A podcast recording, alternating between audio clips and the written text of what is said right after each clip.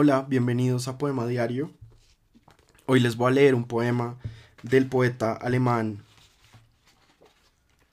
Georg Trakl.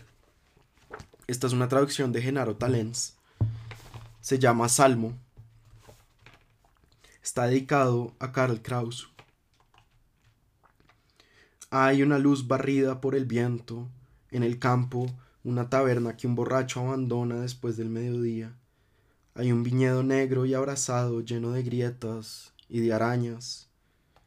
Hay una habitación blanqueada con leche. El loco ha muerto. Hay una isla en los mares del sur que acoge al dios del sol. Redoblan los tambores. Los hombres bailan danzas guerreras. Se contonean las mujeres entre enredaderas y flores de fuego cuando canta la mar. Oh, nuestro perdido paraíso. Las ninfas han abandonado los bosques de oro al extranjero lo sepultan. Más tarde empieza una trémula lluvia. El hijo de Pan se aparece, tiene el rostro de un excavador que duerme en el asfalto ardiente a mediodía. Hay niñas en un patio con vestidos de una pobreza que acongoja el corazón. Hay salas llenas de acordes y sonatas.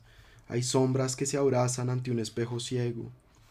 Los convalecientes del hospital toman el sol en las ventanas un barco blanco viene por el canal cargado de epidemias. En los sueños malignos de alguno la hermana extraña se aparece. Reposando en el bosque de avellanas juega con sus estrellas. El estudiante, quizá un doble, la sigue con la vista desde la ventana. Detrás está su hermano muerto, o bien baja la vieja escalera de caracol. Entre pardos castaños, en la oscuridad, palidece el rostro del joven novicio Anochece el jardín, sobre el claustro revolotean los murciélagos, los hijos del guarda dejan de jugar y buscan el oro de los cielos. Loa acordes finales de un cuarteto, la pequeña ciega corre por la alameda, va temblando, luego su sombra, envuelta en fábulas y leyendas sagradas, corre a tientas por los muros fríos. Hay un bote vacío que, al anochecer, baja a la deriva por el negro canal. En la oscuridad del viejo asilo, ruinas humanas se derrumban.